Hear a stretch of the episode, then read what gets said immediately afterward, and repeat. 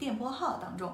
那么听到这里呢，大家也不要太激动啊，也不是所有的品类都能有这么好的业绩啊。最好的三个品类呢，就是服装、日用百货和鞋帽箱包，而且平均每个月呢是开播二十七场，基本上就已经常态化了。那我们再看一看直播的时长啊，呃，最高已经达到每天七个小时了，这基本上就和一个全职工作岗位的时间差不多了。那品牌电波号从零冷启动怎么吸粉呢？主要常用的方法就是直播的专属优惠。那么有百分之八十的粉丝一般是来自于直播，而且平均数呢是差不多月增长三万粉丝。那么差核算下来就是日均增长一千左右，这是一个平均水平，供大家参考。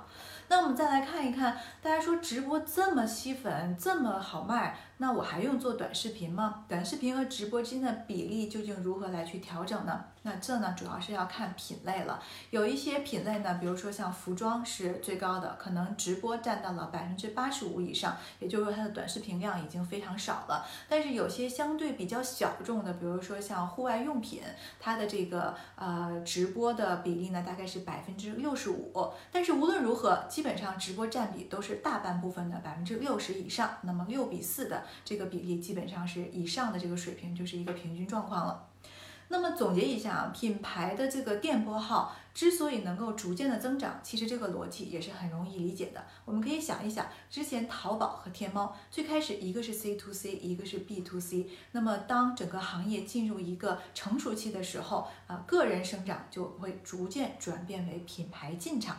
那么你会发现，过去几年呢，直播行业当中也有很多的乱象。现在呢，监管加码，行业规范，平台方也更加的成熟。那么消费者本身的行为也在发生变化和成长。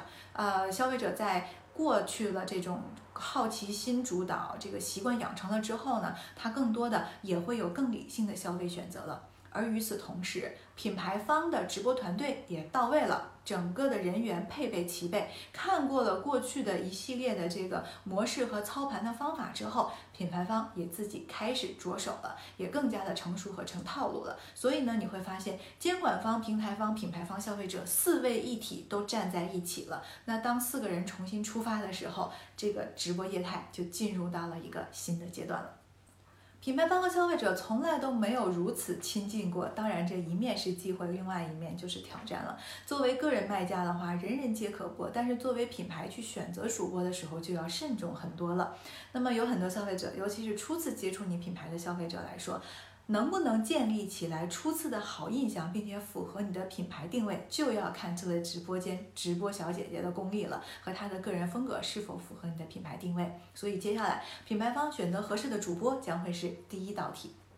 好，感谢你收看这一期的品牌小课，我是慧迪，我们下期再见。